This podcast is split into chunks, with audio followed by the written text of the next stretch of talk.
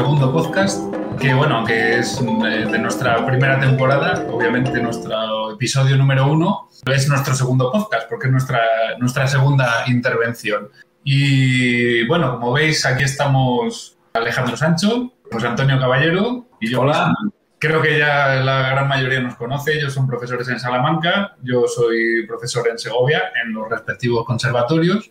Y bueno, pues así dando un poco vueltas a, temas que hablar hoy, lo que queríamos principalmente era hablar un poco de pruebas de acceso, por una razón muy sencilla. Como estamos a punto de tener pruebas de acceso nosotros como tribunales y los alumnos como, como candidatos a entrar en las respectivas enseñanzas, hablaremos eh, sobre todo de enseñanzas profesionales, pero también intentaremos acercarnos un poco a la- a los- al acceso a grado o, o a las enseñanzas superiores.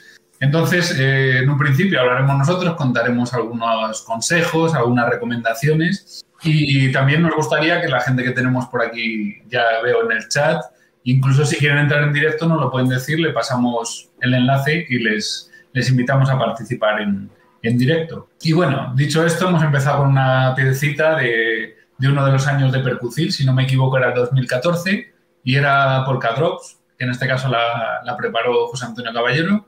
Y bueno, pues es una piececita muy, muy bonita, nada fácil para chavales de esa edad y, y, que además la interpretaron súper, súper bien. Y bien, metiéndonos ya un poco en harina, sí que pensaba en, en hacer una pequeña explicación porque a veces eh, los alumnos preguntan, pero esto, el otro día me preguntó uno de segundo elemental, ¿qué es eso de una prueba de acceso? Y claro, pues todavía son chavales que no lo entienden y incluso gente que tiene dudas acerca de, de qué supone una prueba de acceso. Y bueno, eh, aunque es una cuestión casi legislativa que no nos compete directamente, son en unas enseñanzas que están bien diferenciadas. Entonces, lo que es el, eh, las enseñanzas elementales equivalen a los últimos cursos de primaria y luego harían el acceso a lo que sería como si fuera eso y bachillerato y por eso, aunque se impartan en el mismo centro, se tiene que hacer esa prueba de acceso. Y luego, posteriormente, para todos los que aún estén pensando en ello, la prueba superior es como hacer una EBAU, que justo están haciéndola estos días. Pero una EBAU un poco específica para, para acceder a lo que sería la carrera, el grado de, de estudios superiores, en este caso. Y dicho esto, pues eh, creo que se puede puntualizar un poco más, pero como aplicación genérica para quien dude un poco de ello, le puede, le puede ser útil. Vamos a hablar un poquito de, lo- de cómo preparamos a los alumnos y dar algunos, algunos pequeños consejos. Y nada, como yo he hablado ya un poco demasiado, doy la voz a mis, a mis compañeros para que ellos cuenten alguna experiencia al respecto. Bueno, si quieres, eh, abrir un poquito el pri- primero. Vale. Eh, yo creo que como profesor, la verdad que las pruebas de acceso, tanto todas las pruebas que has mencionado y, y el paralelismo que tiene, que me parece muy, muy adecuado, eh, son, son, digamos, el objetivo de nuestro trabajo. Nosotros trabajamos durante eh, cuatro años chiquitos desde ocho hasta los once, preparando justamente que lleguen a un nivel para tener esa prueba de acceso, para que esa prueba de acceso sea no, nada traumática, que llegues ahí desgraciadamente pues, llegan alumnos en situaciones di- di- diversas y, y a veces pues requiere realmente un trabajo muy intensivo si quieres realmente eh, preparar para la prueba. Eh, después ya que no, no hablemos, o sea, la- las pruebas del superior ya sí que es el objetivo máximo de los alumnos que terminan y también es la gran preocupación de ellos, nuestra y de, toda la sociedad, un poco la comunidad educativa de- del- del grado profesional, porque al final es como proyectar nuestras enseñanzas hacia el futuro y hacia otras cotas. O sea que las pruebas realmente son importantísimas y, y, bueno, habría que reflexionar más sobre ellas y sobre cómo están estructuradas, cómo se, qué cosas se piden, cómo podemos hacerlas, cómo podemos evolucionar en ellas. No sé qué te parece. Pues sí, la verdad. Yo las pruebas siempre le comento a los alumnos que tienen que estar tranquilos porque desde el otro lado que estamos nosotros, yo siempre le cuento que lo, más, lo principal de una prueba es que muestren eh, lo mejor que saben hacer y lo que han estado haciendo durante los últimos años. Es cierto que Alejandro ha dicho que tienen que, que llegar o prepararla para saber cómo mostrar esas todo lo que han trabajado durante, durante estos años. Pero nada más que eh, notas falsas, todo eso que se preocupa mucho los alumnos, sino es mostrar el trabajo que has hecho. Yo creo, y estaréis conmigo, que quitando esas notas falsas que los alumnos apoyan siempre para, para vamos, eh, eh, deshacer o, o, destruir todo lo que han hecho muchas veces en plan negativo, nosotros sí podemos ver el trabajo que hay detrás de, de todo lo que han tocado. Entonces, hay que un poco desdramatizar lo, que es la prueba de acceso y que se centren más en mostrar lo, que ellos saben hacer. Sí, ahí al, hilo un poco de lo que comentas, a mí hay una cosa que me parece bastante importante, aunque eh, obviamente cada maestrillo tiene su librillo y cada uno trabajamos de, una manera. Pero es verdad que se, ve incluso más de cara superior, gente que se pasa todo el curso de sexto, incluso más que eso, preparando únicamente la prueba. Mi visión va un poco más en la línea de que es importante hacer un buen curso, tanto en cuarto, cuando estamos hablando para, para enseñanzas eh, profesionales, como en sexto de profesional para ir al superior. Me parece que lo más importante es hacer un buen curso. Es decir, tú en, en segundo, tercero, cuarto eh, haces una serie de obras, una serie de trabajo y cuando llegas a, a sexto o a cuarto de elemental, tú tienes que hacer lo que te corresponda y de ese repertorio entre sacar lo que te parezca más interesante para la prueba. Pero no me parece que sean cursos finalistas cuya única, único objetivo es preparar la prueba. Entonces creo que si has hecho un buen curso, harás una buena prueba. O sea que no, no, el curso no debe enfocarse única y exclusivamente a hacer la prueba. Pero bueno, ya digo que es una visión bastante personal. No, no, pero para nada, estoy de acuerdo contigo. Eh, esto suele pasar. Muchas veces tenemos las pruebas de acceso y vienen alumnos de otros centros y tocan las obras, pero de memoria súper bien todo. No súper bien, porque también se les ven los fallos acumulados en las horas de estudio sin, sin progresión. Pero esta gente toca el programa que a lo mejor está dentro de un nivel y entra y después tiene problemas básicos que de, lectura, de trabajo, de, micos, de, todo tipo. Entonces, eh, la, la, la, prueba de acceso eh, debería evolucionar también porque sí que hay modelos de preparar a la gente para... Entonces, eh, si la prueba de acceso evoluciona y tú puedes intervenir y puedes hacer una especie de mini clase, siempre va a ser mucho más productivo, vas a ver más dónde, dónde si ese alumno realmente tienes, tiene posibilidades básicamente. Bueno, el problema, digamos que tenemos que jugar eh, un poco con, con, la legislación que hay. Nosotros eh, tenemos que hacer un tipo de prueba el que nos imponen cómo se tiene que hacer. Y la verdad que dentro del margen que nos dejan de actuación, pues eh, nosotros intentamos averiguar y evaluar lo máximo posible. En algunos centros superiores, yo sé que aparte de la prueba, del programa propuesto que, llevas a la prueba, eh, hay una clase conjunta en la que el profesor o los profesores eh, tienen una, clase de unos minutos contigo para ver eh, tu flexibilidad como alumno. Es decir, cómo te adaptas a nuevas ideas o a modificaciones que te propone el profesor. Para justamente, Alejandro, evitar lo que has comentado antes, que tú te prepares muy bien la prueba y luego seas muy poco flexible a la hora de, intentar trabajar. A esos niveles los profesores siempre quieren alumnos que sean flexibles y, los profesores puedan trabajar con ellos. Yo con, de, la, de mi época de, alumno sí que tuve compañeros brillantísimos, pero que al cabo de un año se marchaban. ¿Por qué? Porque ellos tocaban bien, eran muy poco flexibles y el, y el profesor decía, has llegado tocando bastante bien, pero te has ido, eh, igual que tras un año, te vas a ir igual que viniste, tocando igual, no has mejorado nada. ¿Por qué? Porque esos alumnos pues, no eran flexibles a la hora de, entender otras ideas o adaptarse y valorar otros puntos de vista de, su modo de tocar, que muchas veces ya sabéis cómo, cómo funciona esto. Podemos aprender de, todos, incluso de nuestros propios alumnos aprendemos para, para mejorar. Pues hay gente que es muy poco flexible por eso, en ese aspecto. Entonces los profesores eso lo evalúan mucho. Cuando tienen ahí unos candidatos que ven que van a tienen nivel como para superar la prueba, pues los, tienen un, rato con ellos a ver qué, tal reaccionan a las propuestas que ejercicios o cualquier tipo de, de actividad que ellos consideren oportunas para saber ese grado de flexibilidad del alumno. Sí, ahí eh, quiero decir, antes de, antes de intervenir lo que voy a decir ahora, animo a la gente que nos esté viendo ahora en directo a que, a que intervengan y cuenten sus propias experiencias, porque obviamente nosotros ahora tenemos la visión desde ser tribunales de las pruebas, pero tenemos las de ser eh, candidatos ya hace tiempo que, que, la hemos dejado así un poco de lado.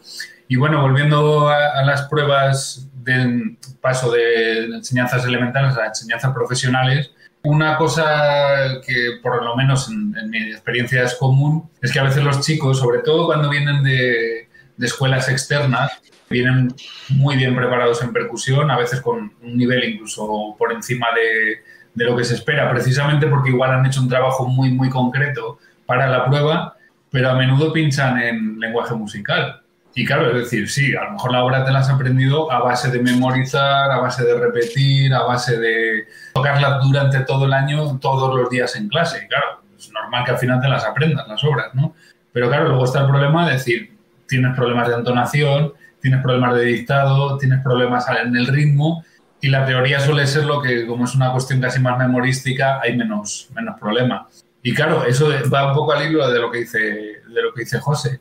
Si el alumno no tiene esa capacidad de lectura, esa capacidad de repentización, pues obviamente es un alumno que accederá a las enseñanzas porque ha dado bien el nivel en el instrumento, pero le falta toda la parte de, de conocimiento del lenguaje musical, no por la asignatura en sí, sino por todo lo que va a facilitar. Entonces no está de más recordar a todos los alumnos que vayan a hacer este tipo de pruebas que no deben descuidar ningún aspecto.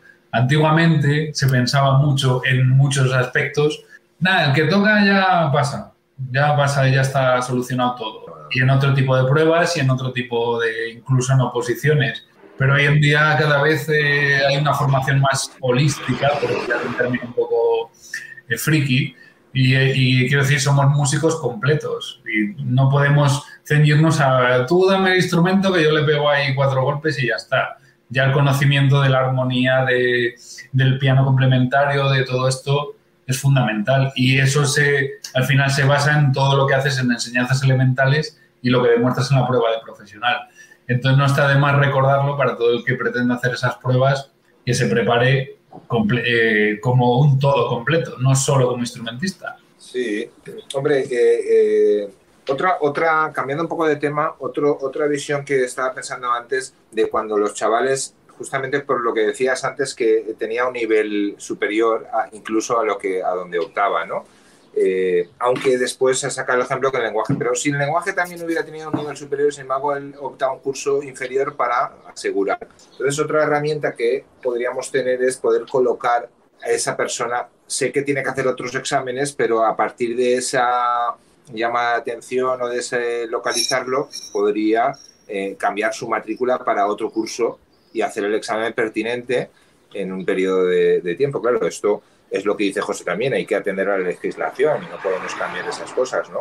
Pero bueno, son ideas que podrían calar y o podrían en algún momento pues surtir efecto. Ya de hecho lo hicimos hace poco, nos preguntaron desde la Consejería de Educación a todos los conservatorios ideas sobre las y esta fue una de las propuestas que, que inventó. Sí, yo hace poco, tú, no, no, no muchos años, creo que tres años, pues tuve un caso así con un, con un alumno pues que por miedo al lenguaje musical optó por hacer la prueba a un curso inferior del nivel de instrumento que tenía, que igualmente luego se vio que de lenguaje tenía también bastante más nivel del que, al que había optado.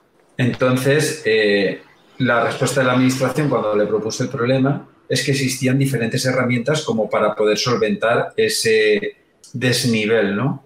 que había entre los alumnos dijeron que era la ampliación de matrícula.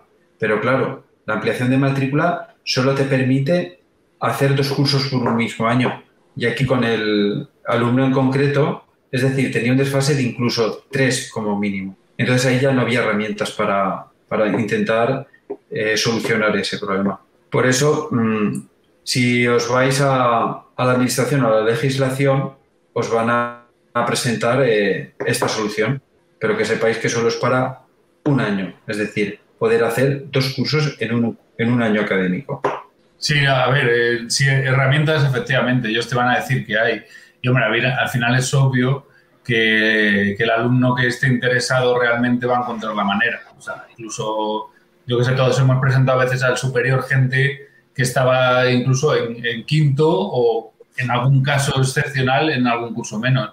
Entonces, es decir, de alguna manera en algún momento solventas el problema, pero claro, es que es, complicado. Al final también está la otra cuestión, es decir, eh, creo que lo, que lo importante de lo que se enseña en el conservatorio y los alumnos aprenden es la propia, la propia disciplina. O sea, es decir, no, no se debe centrar tanto en, si obtenemos un título al final o, o, estas cosas. Entonces, decir, bueno, pues si tienes que pasar más años, pues aprenderás más. Y es decir, aprovecharás más al profesor, estarás más tiempo. No es lo óptimo, pero bueno, al fin y al cabo tampoco es tiempo completamente perdido. Yo qué sé, es una visión quizá un poco naif, pero bueno, también. pero bueno, tiene en cuenta también que, que muchos que han, han aprobado cuarto han hecho la prueba, no han pasado esa prueba y se han quedado en el limbo, ¿no? Entonces, eh, o sea, la preocupación tampoco, en ese caso yo la entiendo, o sea, sí. es un curso complicado. Yo ahora mismo tengo un caso de una alumna que, bueno, está bien y va a hacer la prueba y yo confío en ella, pero sabe perfectamente, ha aprobado el curso y sabe perfectamente que está en la cuerda floja. Si le sale una mala prueba porque se despista, porque se pone nerviosa, ella ya sabe que, que no tiene otra opción, es la última. Entonces, bueno, ya es un pequeño, es una pequeña realidad, ¿no? Para mm. una pequeña persona, ¿no? La vida, sabemos en la música que tienes el concierto con la orquesta, tienes que tocar y no puedes tocar mal, tiene que ser ese momento y ya lo aprenden muy jóvenes. sí, sí. Yo, creo que es importante al final, porque quiero decir, la prueba no solamente como prueba en sí misma, sino como preparación para el día de mañana. La vida profesional va a ser así de, está clarísimo. Va a ser así de complicada.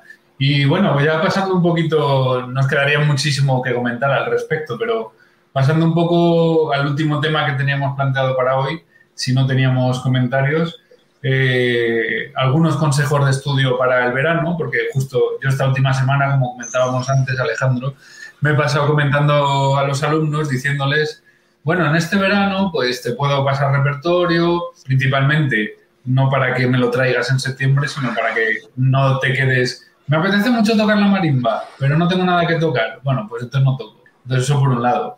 Y por otro lado, yo un pequeño consejo que les doy es que aprovechen la relajación, la no presión del curso para estudiar técnica, para limpiar pues, conceptos técnicos, para leer obras nuevas. Pero quiero decir que se mantengan siempre tocando sin ese objetivo tan claro de la semana que viene me tienes que traer esto, me tienes que traer lo otro. Y bueno, es un poco lo que estoy comentando con ellos. No sé qué, consejos les dais vosotros a los alumnos así para, para el verano. Bueno, yo desde, desde mi experiencia como profesor eh, sí que he visto que, no sé si estaréis conmigo, que en los últimos años, pues bueno, eh, la sociedad está sufriendo un cambio considerable. Lo vemos en los nuevos alumnos eh, comparándolos con 10 años atrás que el, umbral del esfuerzo del alumnado actual está por los suelos. Entonces yo cuando le comento que tendrían que hacer algo en verano, como es obvio, pues se quedan un poco asombrados como cara de el verano es para descansar y yo no voy a hacer nada. Claro. Entonces yo siempre les comento que deberían de hacer algo, no para avanzar ni mucho menos, sino para mantenerse, es decir, para no restar. Yo siempre le pongo que esto de la, de la disciplina de un, de un instrumento es como la de un deportista. Mm, no vale la pena meterse a tracones y en cambio sí lo que más eh, nos vale ser constantes y un poquito todos los días. Cinco minutos todos los días es mucho mejor que un día a la semana pegarse dos horas y estar seis sin estudiar. Entonces, luchar contra eso es difícil, ¿eh? A mí me está resultando más que complicado.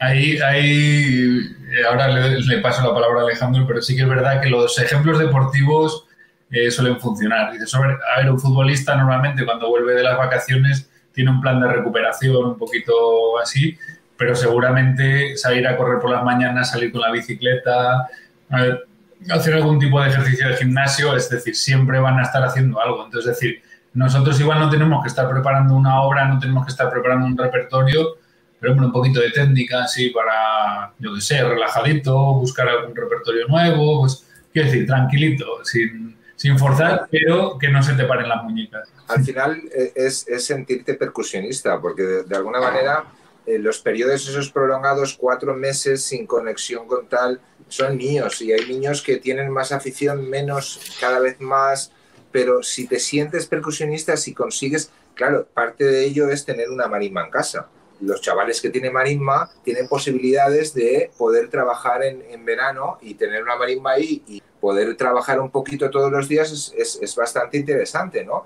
O sea, que es que te quita aburrimiento en un momento dado, ¿no?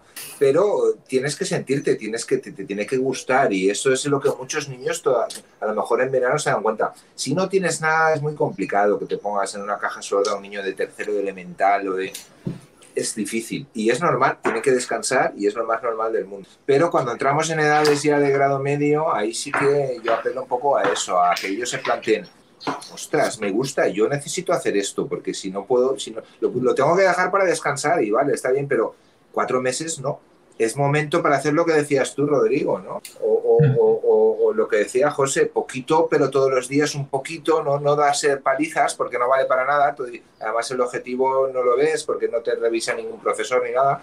Pero, pero de alguna manera sentirse también el percusionista, darse cuenta de que, de que es una cosa para siempre o para una temporada grande de tu. Sí, bueno, ya sí, para ir un poco terminando, porque creo que estas reflexiones son importantísimas y justo al hilo de esto, es verdad que mucha gente nos ha estado consultando y solo quiero decir que, seguimos pensando en percucir algo. Todavía no sabemos qué, está siendo difícil pensarlo, está siendo difícil todo, pero que porque muchos padres lo que al final terminan diciendo es que percucir es un acicate tremendo. Entonces, claro, eh, no es lo mismo, por ejemplo, un verano como todos estos últimos que, o sea, el, ante, el pasado, en el cual no había ninguna actividad en verano en la, en la cual engancharte y a la vuelta de verano se nota. Entonces, eh, justo esto que estamos hablando es una de las finalidades principales de Percucil. Aprovecho para enseñar la camiseta, así muy bonita, que es una de las camisetas que podéis obtener si algún día venís a Percucil. Eh, pero, pero eso, que la, la actividad principal, la, la idea principal consiste en que la gente en verano no se desconecte y que tenga ahí un chute de energía y de ganas tremendo. Y bueno, que pensando en eso, nosotros seguimos pensando en intentar sacarlo adelante, aunque sea de una manera reducida. Y bueno, habrá noticias en algún momento en las próximas semanas. Pues sí, la verdad que ha sido una pena. Eh, me gustaría que todo lo que nos oyesen eh, supiesen que lo hemos intentado muchísimo, que hemos valorado todas las propuestas que nos hemos hecho para sacar adelante el percucil y, y, valorar también cómo lo han hecho otros, pero la verdad que mmm, no nos hemos sentido con garantías de poder ofrecer el, el, el curso o el, o el que, con el que nos hemos identificado todos estos últimos años. Es estar en el Espinar, tranquilos, un sitio eh, fantástico para hacer un curso, muy cómodo, muy doméstico y luego, mm, no sé, nos hemos apoyado mucho en el, en el lugar donde comemos y nos alojamos, que creo que es un, un pilar bastante sólido que tenemos allí en el curso y no nos podíamos casi apoyar en él ni, ni, ni mantener, eh, digamos, eh, todo lo que tenemos como identidad de percutir. Entonces, al final hemos preferido, pues, de alguna forma, no hacer algo un sucedáneo de lo que era y esperar un año más a poder ofrecer y volver a, al percutir de verdad, porque todos lo conocíamos y por lo que en estos últimos años hemos tenido tanto éxito. No sé lo que pensáis vosotros o queréis aportar. Sí, yo estoy de acuerdo. Es una situación, pues, que bueno, yo, entiendo perfectamente, Rodrigo, un emprendedor, tiene unas, ganas tremendas y además es un gran amante de percusión. Y aparte de ser su creador, claro, pero como tú. Pero en realidad, eh, lo que tú dices es, la realidad y es que es muy complicado organizar algo que se parezca, que, valga la pena para ellos y que sea seguro o por lo menos no haya ningún tipo de, de peligro o, o, posibles consecuencias, porque al final no sabemos lo que va a pasar por ahí, pero este verano es como todo lo que está siendo, es una incertidumbre.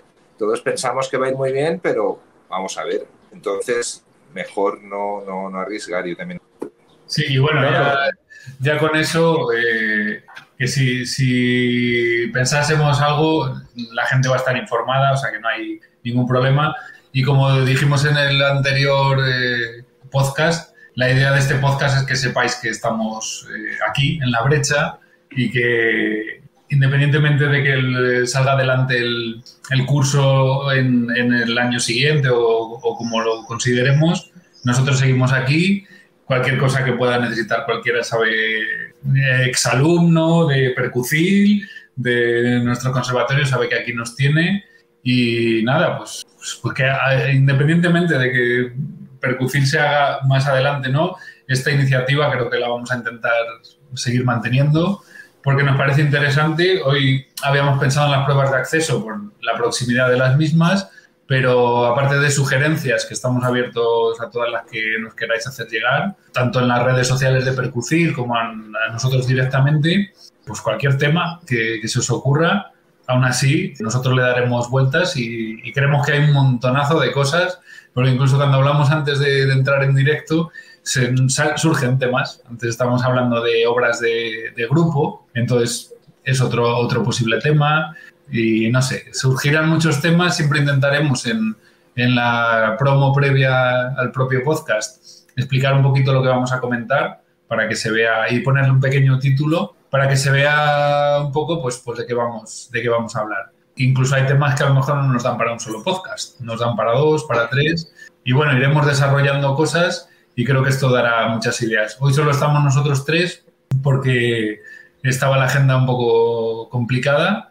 Nuestra idea, como comenté con Alejandro, es intentar hacer más o menos uno al mes, aunque igual en verano, en agosto por ahí lo dejemos más tranquilo, pero hacer como un, podcast al mes y contar con, con, todos los que solemos estar en Percucil, incluso invitar a alguna persona. O sea que creo que, que tenemos posibilidades de hacer cosas muy y nada, me despido y si queréis añadir algo más, José o Alejandro. Bueno, yo también me despido, pero y también un poco parecido. Eh, animo a toda la gente que nos está viendo a que pregunten, a que escribir, preguntar cosas, porque de alguna manera esto no tiene sentido sin vosotros. Nosotros, como decía antes José o Rodrigo, no recuerdo, cada maestrillo tiene su librillo y hay muchos, muchos conceptos que te lo puede explicar otra persona eh, puede, todos podemos aprender de todos y es un foro interesantísimo para los percusionistas de Castilla y León y espero que todos pasemos por aquí algún momento. Ojalá, la verdad que sí. Ojalá. Pues sin más, os dejo otra vez con esta obrita chula que, que os puse al principio, Polka Drops, de Edgar Kopetsky, y que disfrutéis. Suerte a todos los que tengáis pruebas y este verano a estudiar mucho, que creo que algunas claves os hemos Muchas gracias por seguirnos y hasta la próxima. Un saludo.